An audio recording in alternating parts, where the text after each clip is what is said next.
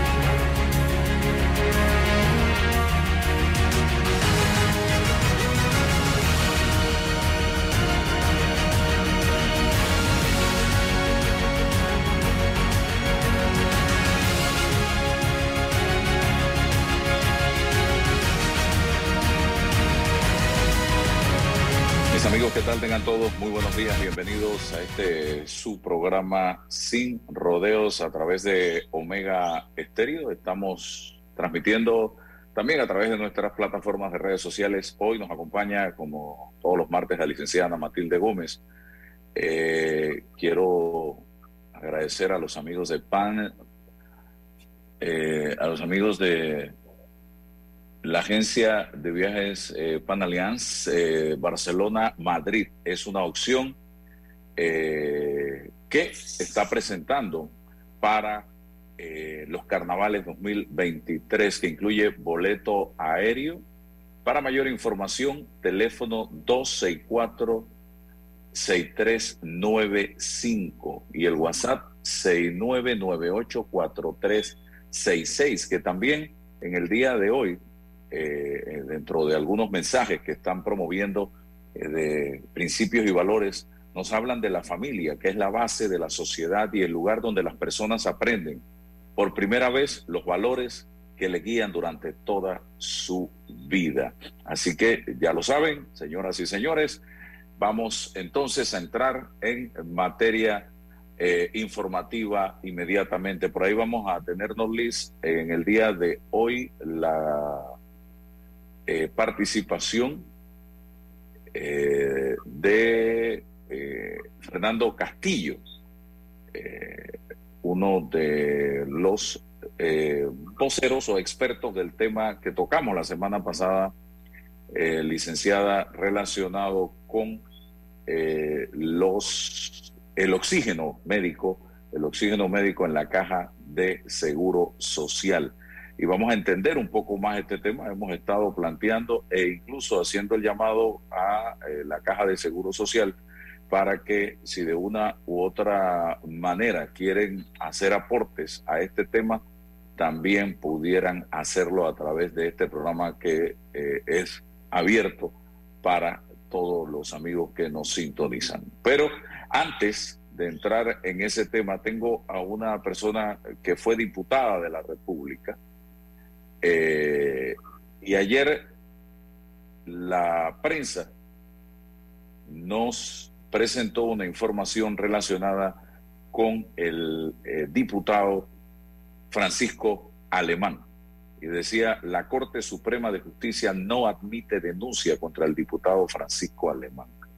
La Corte Suprema no admitió una denuncia presentada por el abogado Carlos Muñoz Pope en representación del excontralor general de la República. No la presentó Álvaro Alvarado, la presentó el contralor en su momento, Federico Humbert, por la presunta comisión de delitos contra la administración por el manejo de fondos que diputados de la Asamblea Nacional entregaron a juntas comunales y municipios que supuestamente fueron usados con fines políticos. ¿Recuerdan ustedes todo ese escándalo?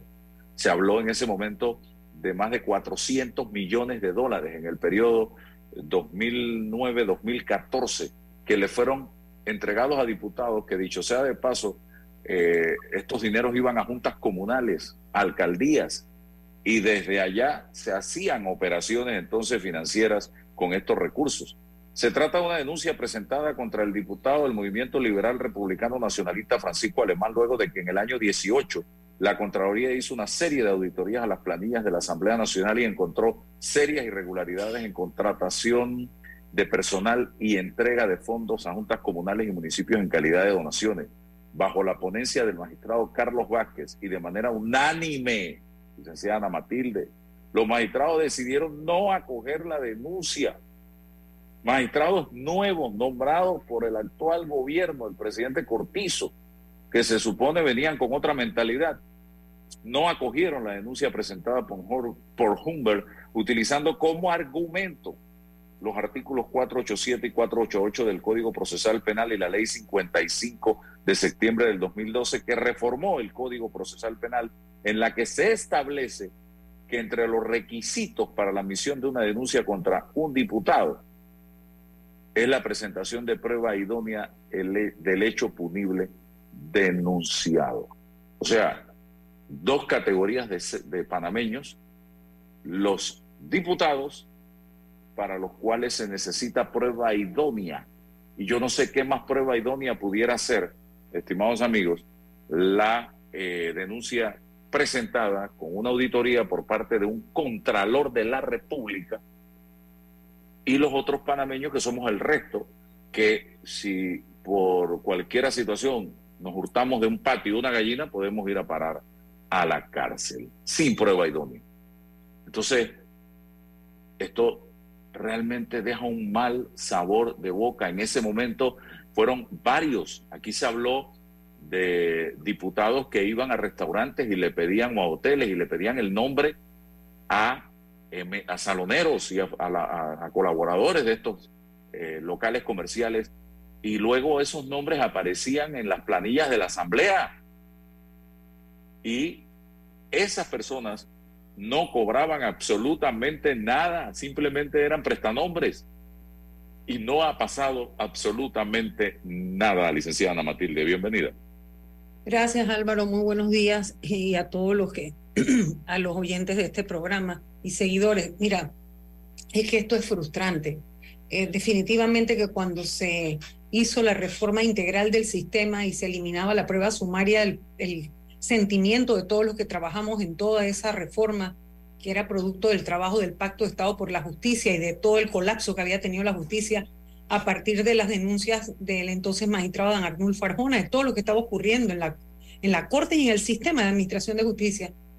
Se hizo la transformación o se propuso la reforma no pensando en que hubiera prerrogativas especiales ni ciudadanos de una categoría y de otra, la máxima aspiración de un sistema democrático debe ser que todos seamos iguales ante la ley, no importa el cargo que se ostente o el que se detente. Y definitivamente que es frustrante saber que, imagínese usted, si el informe del de un Contralor General de la República tiene hallazgos y esos hallazgos no son indicios suficientes, porque ¿qué es una prueba idónea? Un elemento idóneo es cualquier que lleve al convencimiento del juez de la posibilidad, no de la certeza. La certeza es la investigación. pero que haya la posibilidad de que ha ocurrido un hecho ilícito, lo ideal es que el sistema inmediatamente se active para que haya una investigación. Usted se imagina con cuánta impunidad puede actuar un diputado que sabe que ya le cayó una denuncia y no pasó absolutamente nada, que se sabe que a partir del informe se sabe que tiene elementos que son suficientes para dudar.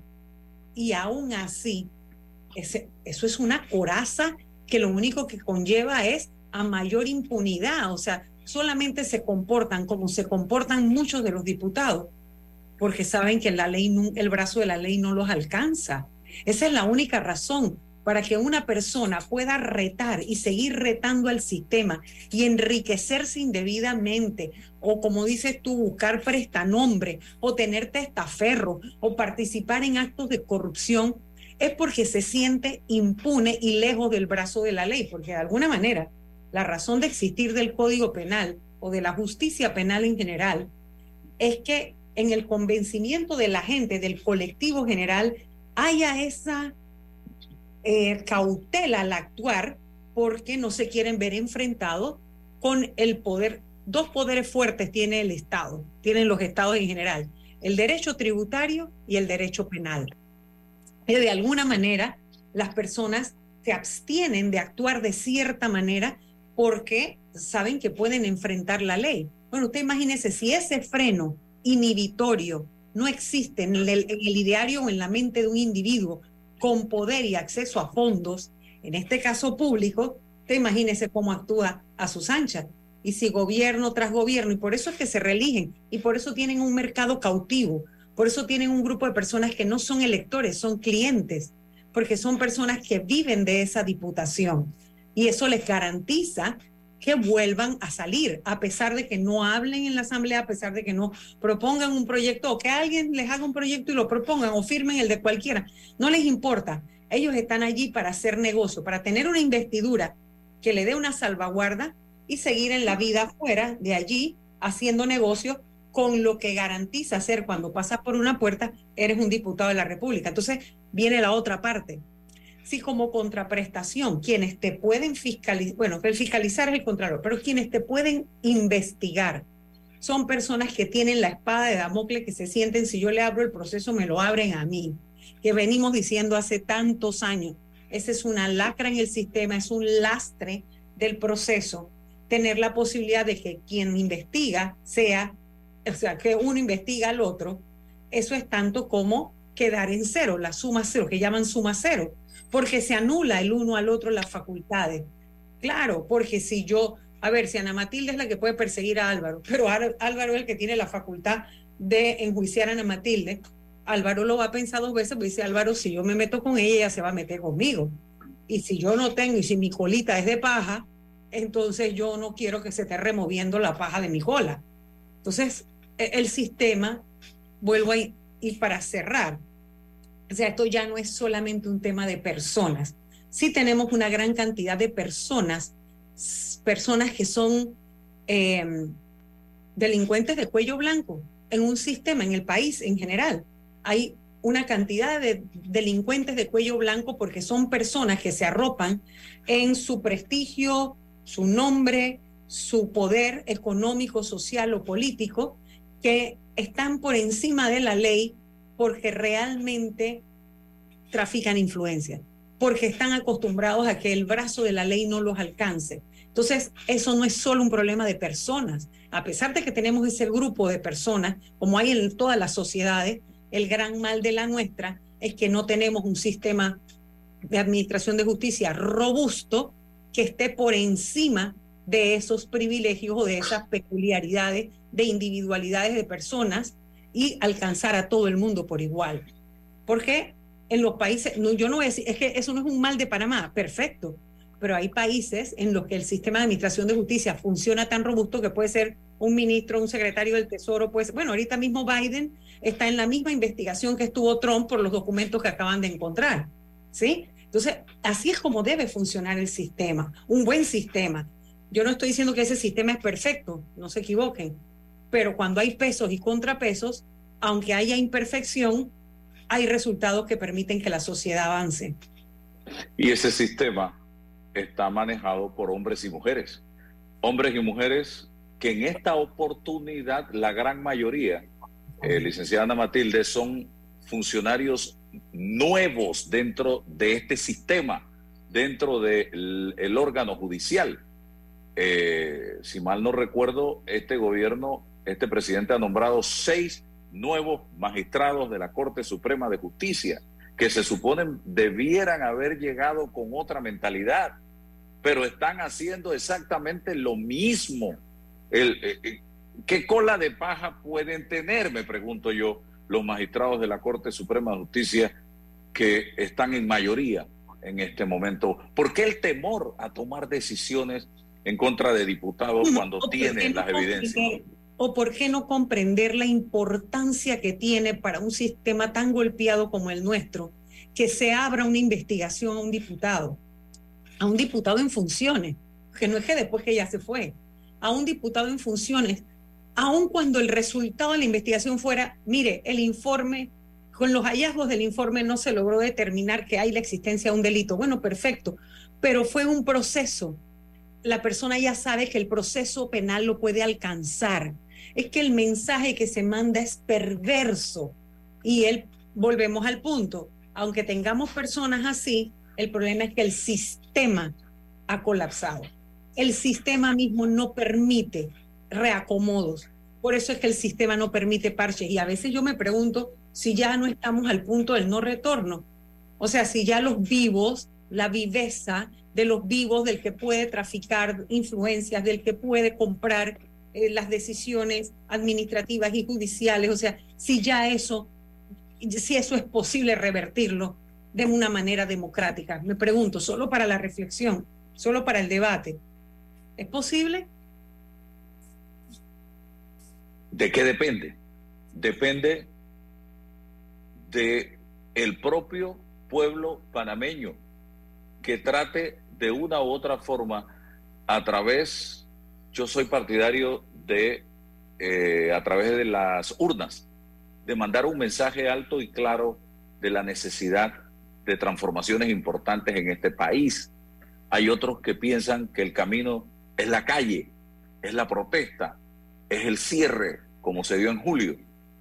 Yo soy más pacifista que eso, eh, porque soy de la mentalidad de que de nada vale prender el país si en las urnas seguimos eligiendo a la misma gente.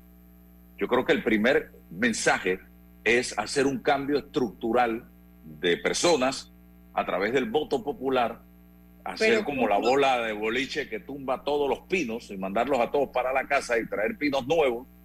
Los pines. Y comenzar por... Sí, pero yo te pregunto, Álvaro, ¿eso es posible en un sistema que tiene una, unas una dependencia patológica entre los males y el proveedor.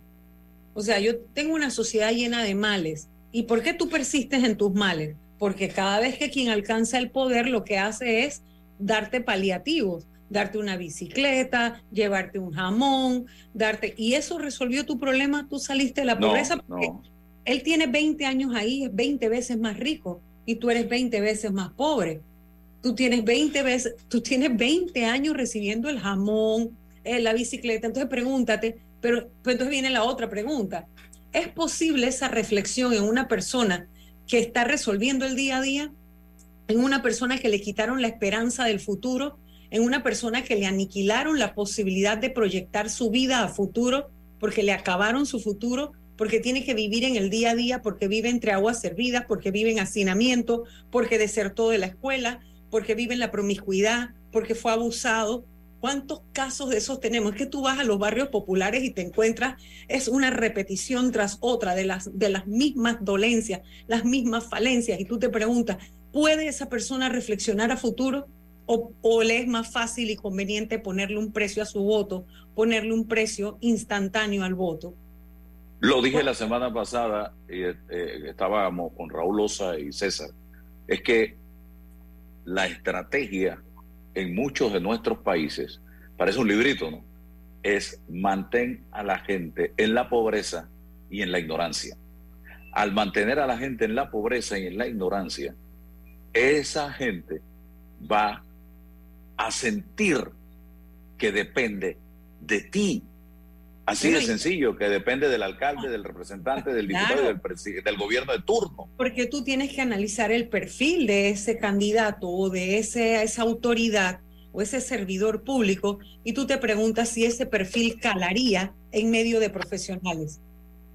Ese perfil calaría en medio de universitarios no de todos, ni de todos los profesionales. Él necesita una serie de personas a las que su discurso altisonante, emotivo, pasional, que apela al estómago y no a la razón, es el discurso que mueve a un grupo de personas que tú necesitas que sean así de pobres y que estén así de delimitados en la capacidad de análisis, de proyección de su vida. ¿Por qué? Porque se le agotaron las posibilidades porque cuando tú te llenas de 5, 6, 10 hijos, ¿qué tú vas a pensar en ir a estudiar? ¿Qué tú vas a pensar es que tú puedes entrar a una universidad o a una escuela técnica para salir y salir del barrio donde estás entre agua servida, donde se está cayendo el techo, donde viven hacinados? No. Entonces el sistema ha colapsado porque tenemos una cantidad de servidores públicos que son una partida de sinvergüenzas ¿verdad? Que ya se acomodaron y saben que con esa población cautiva es como ellos pueden seguir reinando y ellos están haciendo billetes y haciendo negocio y van a sus anchas y el poder de la justicia no los alcanza y como tienen poder, o sea, es que es un círculo vicioso. Como tienen poder, la justicia no los alcanza, pero como la justicia está fregada y también está como está, entonces es que ellos siguen actuando a sus anchas. Entonces, tristemente estamos como empantanados y lo vemos, miren ustedes, reflexionen un poquito los que me están sintonizando en este momento. Lo vemos cuando usted ve un tuit del presidente de turno. He dado instrucciones de que le paguen el vale digital a la gente. Y la gente, ¡güey! Me pagaron el vale digital. O le quitaron el vale. ¿Por qué me quitaron el vale digital? porque ya depende de ese vale digital. No, Álvaro, pero eso, Álvaro, pero eso no es muy diferente a la gente que armó alboroto porque iban a quitar el, subsidio de la gasolina. no, no, estamos hablando de lo mismo. Estamos hablando de lo mismo. Voy con todos estos ejemplos. Entonces, tú ves a la gente decir en las redes, oye, me quitaron el vale digital, porque es que ya tú tienes precio. Tú vales ese vale digital, 120 dólares mensuales. Y ya mucha gente se acostumbró, licenciada Ana Matilde, a vivir entre cinco que hay en la casa, dos cobran vale digital, uno cobra beca universal, el otro cobra eh, red de oportunidades y ya se acostumbraron a vivir, ese es su, ese es su ingreso mensual. No salen de allí. Hay, hay, casas en las que si tú te pones a contar están entrando 600 o 400 dólares al mes, producto de las distintas formas de subvención estatal. Y, hay, y claro que hay familias que necesitan ayuda, porque uno lo ve en la calle. Pues yo que recorro las calles, que me paso metida por todos lados buscando firmas, claro que hay gente que está necesitada. La pregunta es hasta cuándo es sostenible que solamente los ayudes así. ¿Hasta cuándo esto es sostenible? O sea, porque ningún... Tú sigues siendo, tú sigues siendo pobre cada cinco años y ese que llega se va enriqueciendo más y más y más cada cinco años. Eso es lo que la gente tiene que empezar a entender. Eh, eh, eh, muchos de ellos llegan sin nada a ese cargo, gracias a ti, y tú sigues reclamando el jamón cada diciembre, o sigues reclamando el vale, o sigues reclamando la bolsa de comida, pero el ingreso de aquel que tú pusiste en ese cargo va creciendo, creciendo, creciendo, y se va haciendo cada día más rico. Y tú sigues en lo mismo. Observa a tu alrededor cómo, en qué ha cambiado tu estilo de vida, en qué ha cambiado tu sociedad, tu comunidad, tu familia. En nada. Son los pocos que logran salir de esos medios, de ese medio, que piensan diferente, bueno, emigran, eh, tienen movilidad social, salen de esos barrios, eh, siguen estudiando, sus hijos progresan, eh, progresamos, porque uno viene de la clase media baja también, así que uno lo entiende, uno no se quedó toda la vida allí, pero, pero llega, pero yo te vuelvo y te hago la pregunta, ¿cómo rompemos este círculo vicioso? ¿Cómo si el brazo de la justicia, que es en democracia, quien puede ser el fiel de la balanza, para poder darle en la cabeza a quienes usurpando o a quienes detentando un cargo público, se aprovechan de ese cargo para lucrar indebidamente, para hacer negocio, para traficar influencia, para... ¿Cómo hacemos? ¿Cómo hacemos que la justicia funcione? Bien, tenemos ya a Fernando Castillo, eh, Norlis, si lo podemos, le podemos dar el acceso rápidamente. Hoy sale incluso en el diario La Prensa eh, un comunicado eh, que voy a tratar de compartir aquí con los amigos, que es un comunicado para la población en general y que eh, lleva la firma de Baltasar Moreno Angulo y que tiene que ver específicamente con el tema de la licitación que está eh, desarrollando la Caja de Seguro Social para la eh, adquisición de un sistema de producción de oxígeno en las diferentes instituciones que conforman, hospitalarias que conforman la Caja de Seguro Social. Bienvenido, señor Castillo, gracias por estar con nosotros. Eh, hábleme un poquito de el por qué la Caja de Seguro Social entra en este tema de eh, desarrollar su propia eh, fábrica para producir gases, es que en el mercado panameño no se está supliendo del de insumo del oxígeno suficiente al seguro, es muy costoso para el seguro. ¿Y de cuánto estamos hablando? Se dice que 101 millones de dólares. Sí. Efectivamente, es correcto. El, Social hace su proceso de licitación por 101 millones de dólares para el suministro de oxígeno en la Caja de Seguro Social para un periodo de cinco años. En el tema del abastecimiento eh, de oxígeno, el Seguro Social a la fecha pues, no ha tenido ningún tipo de problema con el abastecimiento a través de los proveedores locales, fabricantes locales, en ninguna de sus, de sus instalaciones, en ninguno de sus centros hospitalarios. La razón por la cual quieren ellos hacer esta inversión, nosotros pues, no, no, hemos tenido una respuesta clara de, la Caja de Seguro Social, hemos, hemos solicitado también si ellos realizaron algún estudio de factibilidad al respecto. Tampoco hay transparencia con respecto a, a, si lo hicieron o no. Y pues nosotros estamos desafortunadamente en la, en la, desventaja en este, en este proceso de poder participar en el proceso de licitación porque el periodo que están dando para poder hacer una, una oferta es únicamente 20 días hábiles para un proyecto de 101 millones de dólares. Entonces estamos hablando de varios centros hospitalarios. En general son 64 módulos de producción, de generación de oxígeno.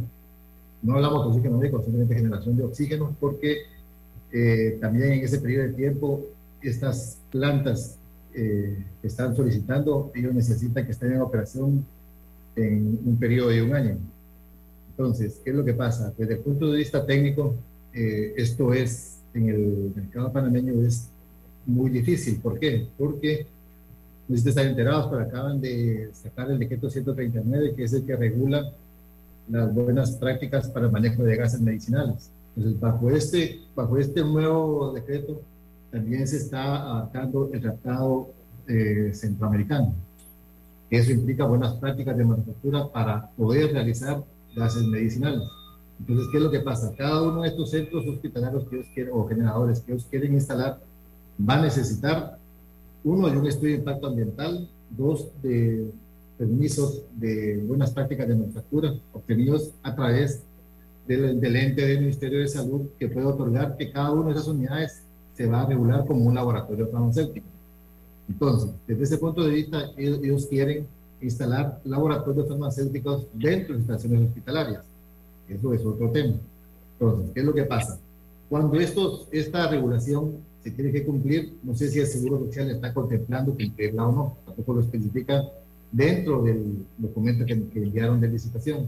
Entonces, ¿qué es lo que pasa? Para poder cumplir con esta regulación, uno tiene que tener el laboratorio totalmente independientes, entidades de servicios para los empleados. Tiene que tener lavandería, tiene que tener eh, comedor aparte, tiene que tener lockers aparte, y vestidores aparte a los del centro hospitalario. ¿Por qué? Porque es un laboratorio farmacéutico. Entonces no pueden ellos mezclar, digamos, al personal que trabaja dentro de un hospital con el personal que va a estar fabricando un medicamento, básicamente. Entonces, desde ese punto de vista, pues no tenemos dos herramientas como para poder otorgar o poder eh, participar en el proyecto de licitación, porque también eh, para el periodo que están dando da a entender a través de la falta de transparencia que esto pues pareciera que ya tienen a alguien avanzado en el proceso. Entonces, pero obviamente para nosotros como competidores es difícil hacerlo porque no tenemos ni el tiempo ni la facultad para poder definir este proyecto en tan corto plazo. Eso por un lado. Por otro lado, pues el, bajo el documento que está mandando de licitación, ellos esperan tener todo operando dentro de un periodo de, digamos que de un año a, a 14 meses. Entonces, en ese periodo de tiempo, ellos, ellos según el documento, van a otorgar el 80% del pago de, este, de esta licitación. Entonces, no tenemos tampoco por qué el gobierno o el, la Caja de Seguro Social quiera hacer una inversión dentro de los 14 meses restantes que, que, faltan de 80 millones de dólares para tener un servicio de suministro para los próximos cinco años. Entonces, viendo toda esa parte y viendo también la parte de lo, de lo que, el, que la Caja de Seguro Social adeuda actualmente a las empresas que prestan el servicio de oxígeno, no tiene sentido. No hace sentido desde el punto de vista económico. ¿Por qué? Porque también adeudan una buena cantidad de plata al servicio existente. Entonces, ¿cómo el Seguro Social pretende erogar 80 millones de dólares en 14 meses? Eso es un tema que tampoco está claro ni esclarecido. Desde, desde ese punto de vista, pues, nosotros, como le digo, creemos que esto, pues, eh, si se va a dar el proceso, si se va a llevar a cabo al final, pues pudiera ser que ya tuviese eh, un nombre asignado para, para este tipo de proyecto. Eso por un lado. dígame. Estamos hablando de 101 millón de dólares. Cuando la caja compra compra 7 millones al año. Si hacemos una simple operación matemática pensando en el ahorro para llegar a los 101 millones de dólares, eh, tendrían que pasar cuántos años? específicamente? Desde 14 años. 14 años específicamente. Me decía un... Eh, y eso no solamente es el costo, estamos hablando que esto también eh, lleva adicional a los 101 millones de dólares eh, costos de operación y mantenimiento y personal de manera permanente. Entonces, por eso le decía el énfasis de que si ellos quieren hacer estos centros de generación de oxígeno médico, son centros o un, son laboratorios farmacéuticos. Para eso van a tener que tener, por cada unidad productora, van a tener que tener un regente farmacéutico que tiene que, que, tiene que regir y monitorear la manufactura de este medicamento. Entonces, eso representaría para la Caja Social, digamos que cerca de 25 regentes farmacéuticos. Además del personal que tiene que operar cada una de las, de las unidades productoras. Entonces, desde el punto de vista mano de obra, eso al Seguro Social va a tener un impacto fuerte en el incremento para el manejo de las plantas. Dos, el costo energético de estas plantas se va a dar alrededor, pudiéramos decir que cerca de un megavatio diario, Entonces, eh, donde que también tiene que adicionarse al costo que va a tener este, este nuevo, esta nueva instancia que quieren instalar. Entonces, ¿qué es lo que pasa? Ellos van a tener que tener Aparte, el costo de inversión en, los, generadores tiene que tener el costo operativo. Esto incluye mano de obra, esto incluye este, consumo energético, consumos de uniformes, etcétera, que tiene que tener el personal.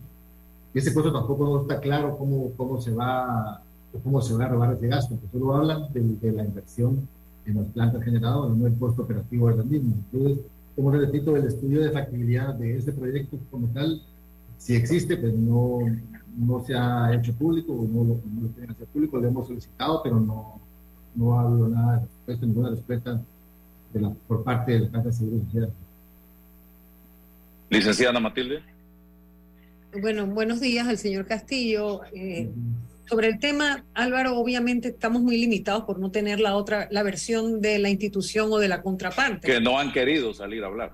Ah, pero a mí no me sorprende las aprensiones que manifiesta el señor Castillo en cuanto a, a los términos y condiciones o las especificaciones técnicas del pliego de cargo con el que hicieron la convocatoria, porque por lo general, y usted sabe que mi fuerte pues es esa, el área de contra la corrupción y las investigaciones, y lo que históricamente siempre se ha visto es que cuando se quiere favorecer a alguien o una licitación tiene nombre y apellido, lo único que uno que hacen desde las instituciones es complicar las especificaciones técnicas de tal manera que los términos y condiciones, sobre todo en la parte técnica, tiene detalles que es imposible de cumplir en la convocatoria general, sino para solamente alguien que ya supiera de antemano cuáles van a ser las condiciones, porque esas condiciones técnicas o esas especificaciones técnicas están hechas tan a la medida, o sea, exigen una serie de detalles que con el poco tiempo que hay, de acuerdo a la contratación, pareciera imposible de cumplir. Eh, pero definitivamente me abstengo de mayores comentarios porque me gustaría escuchar bajo qué justificación la Caja del Seguro Social plantea la tercerización de este servicio o contratar este tipo de servicio que entiendo que hasta ahora lo viene haciendo la propia caja. ¿Es así? ¿O esa parte no la he entendido bien? Castillo. Es correcto. El, la caja actualmente tiene, tiene un proveedor de servicio que le entrega el producto al 100% sin ningún tipo de problema, hasta donde tengo entendido por diferentes, por diferentes productores locales. Entonces, ¿qué es lo que pasa? Que, el, que por ejemplo, en instalaciones hospitalarias grandes del Seguro Social, las instalaciones o las redes de suministro existentes son de los proveedores actuales, que pertenecen a los proveedores actuales. Entonces, ¿qué es lo que va a hacer el Seguro Social, por ejemplo, en el complejo hospitalario, cuando ellos digan, bueno, vamos a quitar a, los proveedores actuales y vamos a colocar una planta de producción. ¿Cómo van a ellos a hacer la, distribución dentro del hospital del oxígeno cuando la red de suministro... Ah, es que es al revés, o sea, es al revés. El Seguro Social va a dejar de contratar los servicios para producirlos internamente. Ah, ¿Por qué es más eficiente desde el Seguro Social? No lo entiendo. O sea, eso es lo que nos tendrían que explicar. ellos argumentan que es más eficiente y que van a tener un ahorro que es lo que por eso es que ellos argumentan que quieren tener un ahorro y por eso van a hacer inversión de los 101 millones. Entonces nosotros les hemos dicho al Seguro Social, bueno, eh, si va a tener un ahorro, queremos ver el estudio de factibilidad para ver si esto es verídico, porque no tiene sentido hacer una inversión de 101 millones de dólares y arreglar 80 millones de dólares en los primeros 12 meses, cuando el Seguro Social tiene deficiencias de suministro de, de medicamentos, de suministro de, a los sistemas de, de... No, y un montón de equipos que no funcionan porque no se les da el mantenimiento adecuado. Yo personalmente le puedo decir que he estado detrás de eh, exámenes para familiares y me dicen es que la máquina no está funcionando desde el año, desde eh, eh, junio, julio del año pasado. No, es que la máquina no está funcionando en este lugar, es que la otra máquina tampoco está funcionando. Entonces ahora queremos entrar en este paquete de una gran industria de producción de oxígeno eh, cuando ni siquiera podemos resolver los problemas que tenemos actualmente en la institución. Esa es la preocupación de, muchas personas en este momento. Incluso Ana Matilde y el señor Fernando Castillo, yo recibí información de que a la caja le donaron tres plantas de oxígeno en los Estados Unidos y las tienen allí en un depósito y no las ponen a funcionar. Y hoy queremos contratar eh, plantas para fabricar oxígeno. Y ni siquiera hemos hecho el ejercicio, el experimento con las que donó los Estados Unidos. Pero vea, es correcto. Esa, esto, esa Necesitamos la versión institucional. Es correcto, pero fueron regaladas, prácticamente. Pero esa, esas plantas le regalaron en la época de la pandemia y sí hubo participación de los empresarios locales que querían ayudar a la Caja de Seguro Social para poner a funcionar estos equipos, y, sin embargo eso no se pudo hacer. A pesar de que también se les, se les, básicamente se les iba a dar gratuito el servicio por la instalación y tampoco hicieron. Entonces no entendemos nosotros por qué ahora ellos quieren ir y comprar ese montón de equipos y hacerse responsables del suministro del oxígeno. Entonces, ¿qué pasa? Hoy por hoy, en la Caja de Seguro Social y cada uno de los usuarios que están utilizando el oxígeno tienen un respaldo respaldo en cuanto a qué. ¿Qué pasa si, si hoy por hoy el, la Caja Social se queda sin suministro de oxígeno? ¿Quién corre con la responsabilidad civil de eso? La corren las empresas que están dedicadas a suministrar el producto hoy por hoy. Ahora, ¿qué pasa si el Seguro Social agarra esa, ese, ese, ese, esa responsabilidad civil? Sabemos, civil, pero no sabemos que no va a pasar nada. Sabemos que ya se dio el caso con el medicamento que quisieron hacer y aún siguen las demandas. Ahora, ¿qué pasa con, el, con este, pues, toda esta gente que depende del oxígeno médico para sobrevivir en un hospital y, y, carece de producto? Pues todo, eso, todo eso, digamos, desde el punto de vista responsabilidad civil, no hay una cobertura o no está claro cómo se va a manejar una vez el una vez el, el judicial a funcionar sus equipos. Porque también, al momento de funcionar sus equipos, ellos no pueden tener ningún tipo de respaldo de la, de la, del producto actual que está suministrando, porque la pureza que hoy por hoy recibe el, la Agencia Social es del 99.5%, por la fuente de donde está generado el oxígeno. Y ellos quieren bajar la pureza a 99 y 95%. Entonces, como son medicamentos, ellos no pueden mezclar lo, el suministro actual con lo que ellos pueden, vayan a generar el proceso de instalaciones. Porque es como mezclar dos medicinas. Entonces va a quedarse sin respaldo de, la, de los productores locales. Pero tiene que ser la caja social que tiene que asumir toda la responsabilidad. Entonces, ¿qué pasa si la, si la energía eléctrica de, de los hospitales eh, es de mala calidad, como sabemos que pasa en, en, en Panamá? Esos equipos se van a dañar con mucha frecuencia que se seguridad social para suministrar en un equipo que esté tirado en ese periodo de tiempo. Tampoco va a tener respaldo para poder cumplir. Entonces, ¿qué va a pasar si hay un desabastecimiento? ¿Qué va a dar la responsabilidad civil de ese desabastecimiento dentro del hospital? Y distinto de la causa o la, o la responsabilidad que va a ocurrir si hay, si hay decesos de personas en esa, en instalación. Es un tema muy delicado, como le digo, y, y pues no, no ha habido una respuesta clara del Seguro Social, a pesar de que se ha hecho la, el lobby para, para poder decidir y conversar con ellos, pero no, no, no hay una respuesta eh, transparente al respecto. Entonces, las, la, la, la, homologación se va a hacer eh, este viernes 20, ¿cierto? Es correcto, el viernes 20.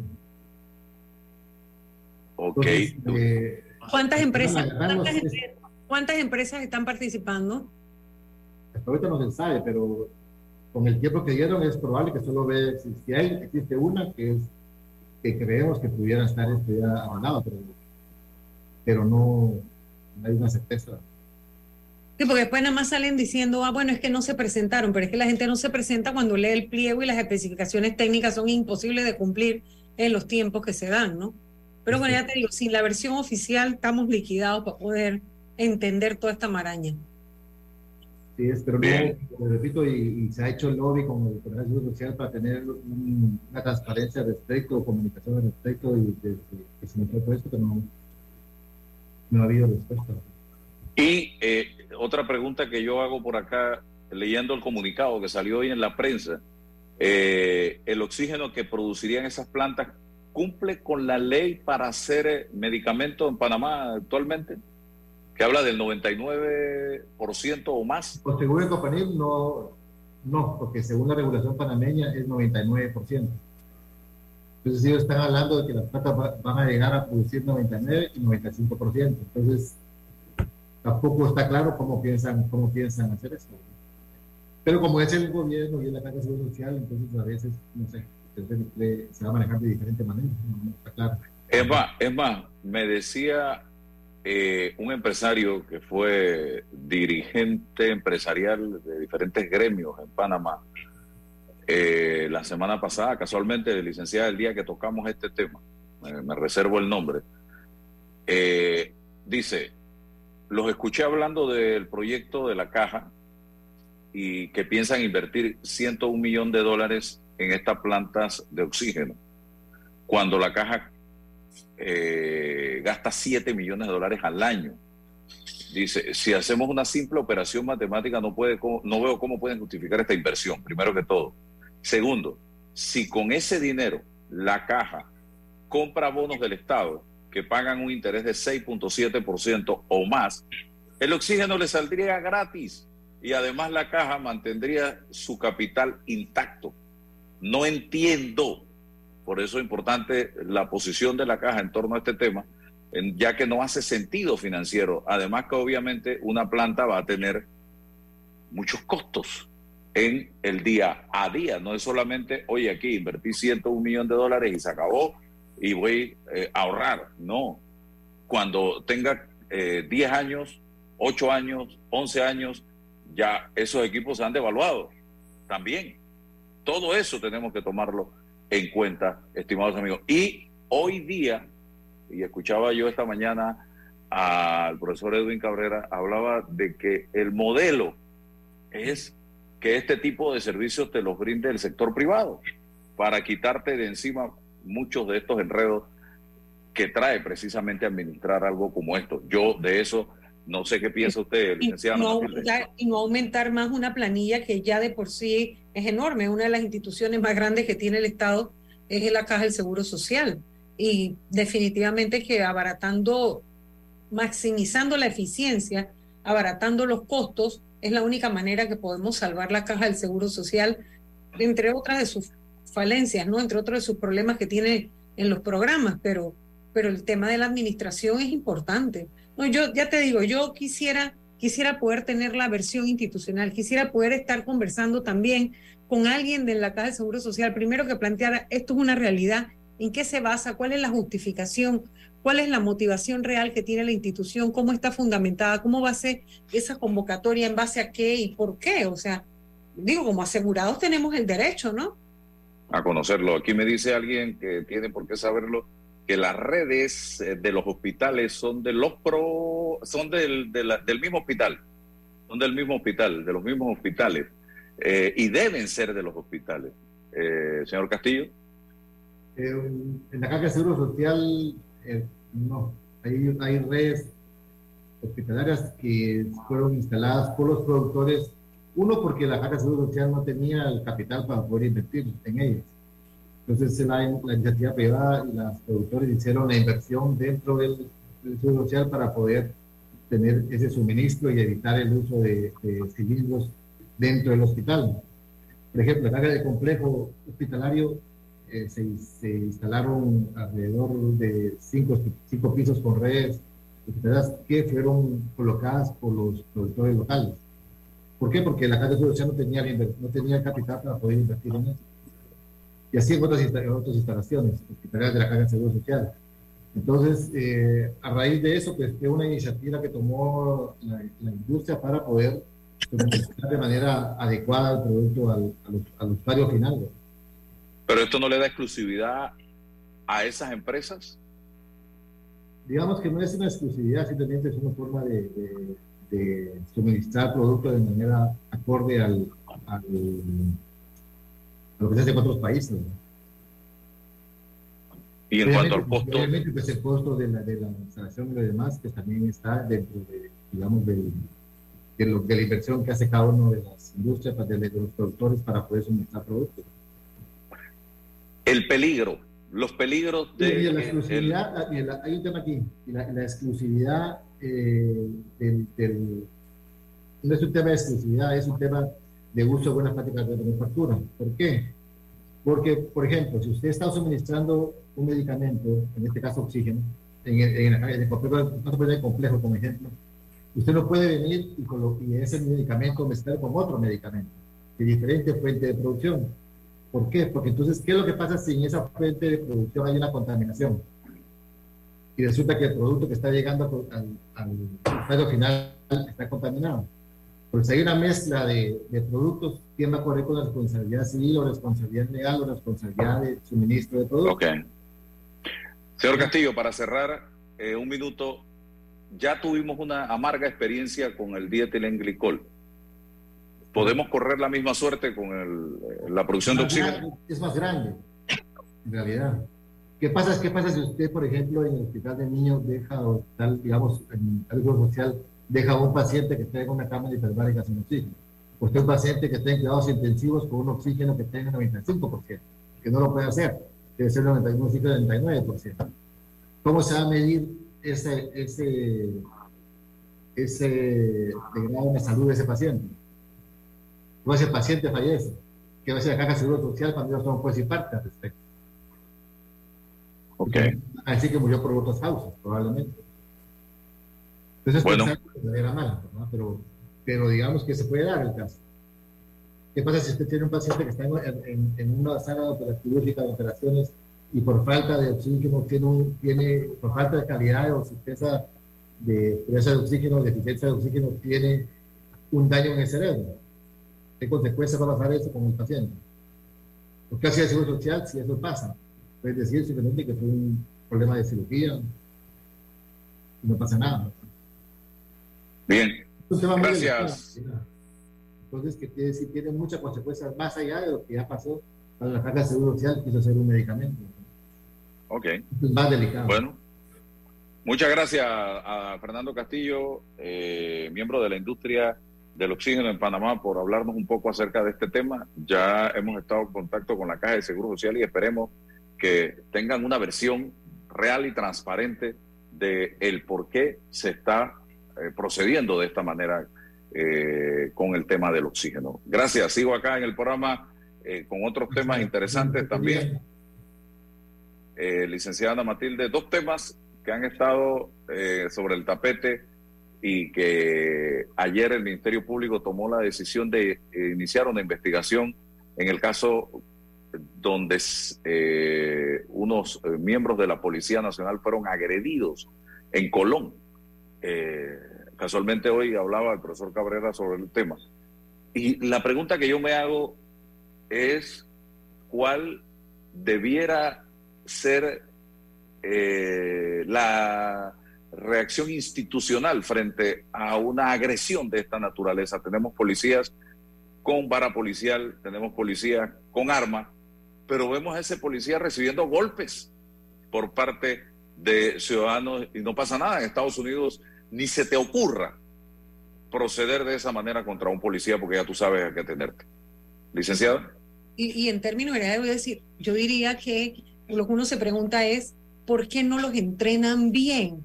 Porque de verdad que da dolor, da, da dolor. Mire, uno, uno que ha trabajado de cerca con la policía, son seres humanos que tienen familia también, que están parados en las calles tantas horas y están tratando de garantizar vida y honra y bienes de ciudadanos. Y uno sabe que hay unos que se exceden, perfecto, pero eso no justifica, eso de ayer era una, una escena salvaje, pero yo me pregunto, ¿por qué un ser humano se atreve a actuar así?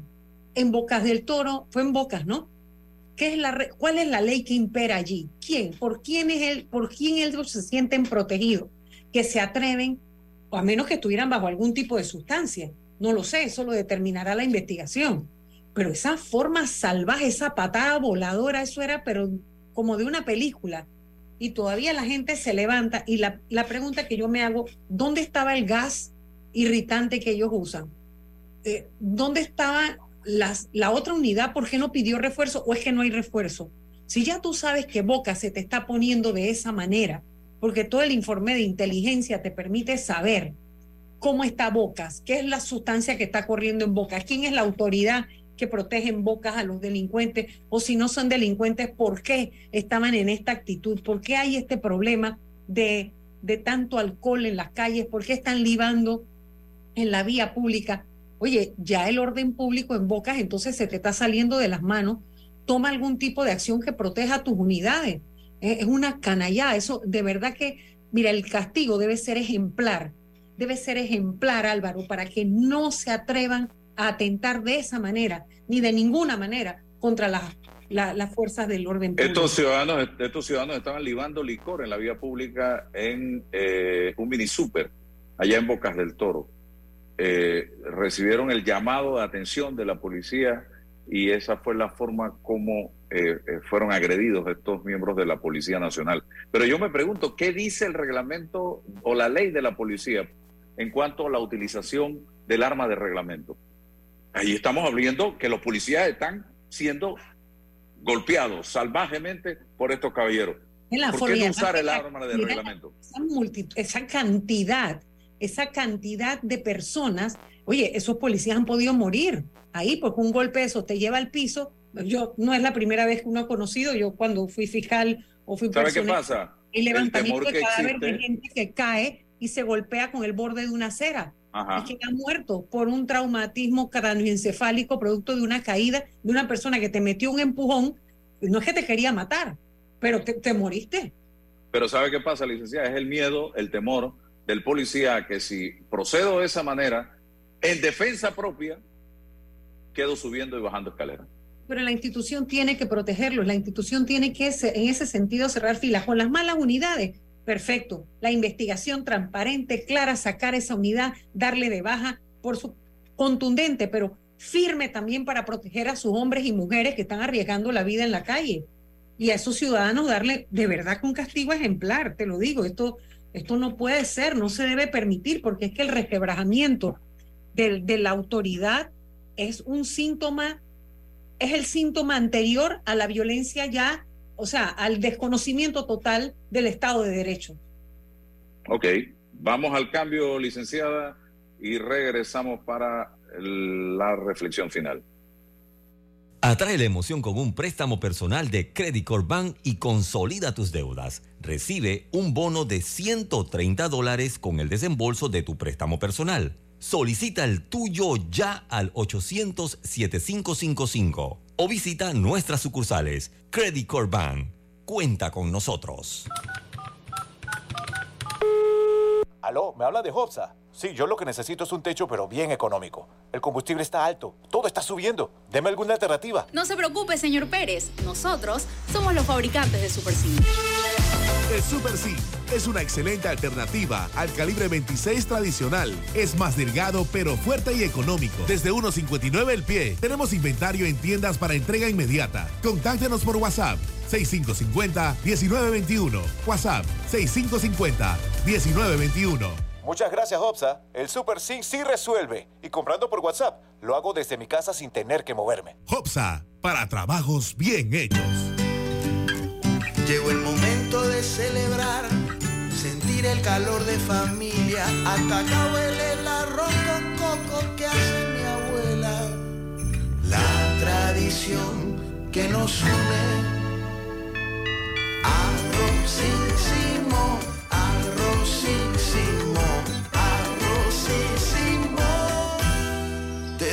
Una feliz Navidad y un venturoso año nuevo. ¿Quieres quedar a la altura con tu familia, tus amigos, tu pareja, tu esposo, tus hijos? Prueba 1820, un café 100% de altura. Para que la veas graduarse, respeta los límites de velocidad. Para que la veas casarse, no tomes bebidas alcohólicas si vas a conducir. Para que conozcas a tus nietos, no chates mientras manejas. Respeta las normas de tránsito. Este es un mensaje de la Alianza Estratégica en Seguridad Vial y la Autoridad del Tránsito y Transporte Terrestre. Unidos lo hacemos. El verano ya está por llegar y con ello se llegan los planeados paseos en familia. Mi mejor consejo, si quieren llegar seguros, tranquilos y sumamente cómodos, es en el Acura RDX de la familia Bahía Motor. Tienen todos los sistemas de seguridad que te puedes imaginar, que solo con eso lo hace una de las mejores nuevas opciones si piensas en un auto nuevo este año 2023. Ya quedan pocas unidades del Acura RDX 2022, así que pásate por acá. En Panama Ports nos sentimos felices de continuar apoyando el deporte. Mundial del Barrio es una historia de cambio y oportunidades para muchos niños y adolescentes. Seguimos apoyando para que sus sueños se hagan realidad. Hutchinson Ports, PPC. Aló, ¿me habla de Hobsa? Sí, yo lo que necesito es un techo, pero bien económico. El combustible está alto, todo está subiendo. Deme alguna alternativa. No se preocupe, señor Pérez. Nosotros somos los fabricantes de Super C. El Super C es una excelente alternativa al calibre 26 tradicional. Es más delgado, pero fuerte y económico. Desde 1.59 el pie. Tenemos inventario en tiendas para entrega inmediata. Contáctenos por WhatsApp 6550-1921. WhatsApp 6550-1921. Muchas gracias, Hopsa. El Super Sync sí resuelve. Y comprando por WhatsApp, lo hago desde mi casa sin tener que moverme. Hopsa, para trabajos bien hechos. Déjate llevar por la frescura del pollo melo. Panameño como tú. Déjate llevar por la frescura del pollo melo. Variedad y calidad. Melo. Frescura de altos estándares. la calidad es una promesa. Para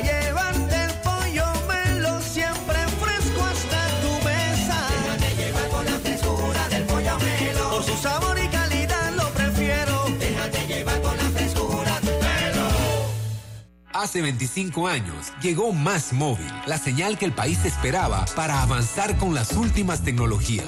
Una señal de unión que ha cerrado brechas. Una señal de progreso con grandes aportes a la economía de Panamá. Una señal de innovación con una potente red de fibra, más TV total y más Wi-Fi 360. A simple vista es solo tecnología, pero es el talento de nuestra gente, la verdadera señal del futuro. Más Móvil, la señal de Panamá. Llegó el momento de celebrar, sentir el calor de familia. Hasta acá huele el arroz con coco que hace mi abuela. La tradición que nos une. Arrozísimo, arrozísimo, arrozísimo. Te deseo una feliz Navidad y un venturoso año nuevo. Bueno, me voy a comer con una estrella. Mm. Espérate, ¿y tu esposa sabe? Claro, ella sabe que la estrella del sabor es American Star. Y por eso en la casa comemos delicioso. American Star, el tasajo, jamón, chorizos y embutidos más suaves, económicos y con el sabor que le gusta a todos. ¡Oh! ¿Me invitas a conocer esa estrella? Busca la estrella roja y azul American Star, la estrella de tu cocina. De frontera a frontera, de la comarca a la ciudad, vamos, vamos Panamá, a participar del censo, tu familia y tu vivienda, en el censo todo eso cuenta, niños, padres, tíos y abuelos, vamos a abrirle la puerta, uno a uno, hacemos grande a Panamá. Del 8 de enero al 4 de marzo, ábrele la puerta a los censos, porque uno a uno hacemos grande a Panamá. Mi amor, te tengo que confesar algo. Estoy enamorada. ¿De mí? Sí, sí, de ti también. Pero ahora estoy enamorada de mi techo de jagala de Hopsa. La Tejagala es el techo metálico con forma de teja de arcilla, fabricado por Hopsa, con metal de larga duración. Tenemos en color teja, color chocolate y hasta en tonos añejados de mucha elegancia. Un techo de Tejagala bien instalado es digno de amor. Contáctenos por WhatsApp 6550-1921. WhatsApp 6550-1921. ¿Cómo te quiero, mi techo de jagala de Hopsa? Ok. Hopsa, para trabajos bien hechos.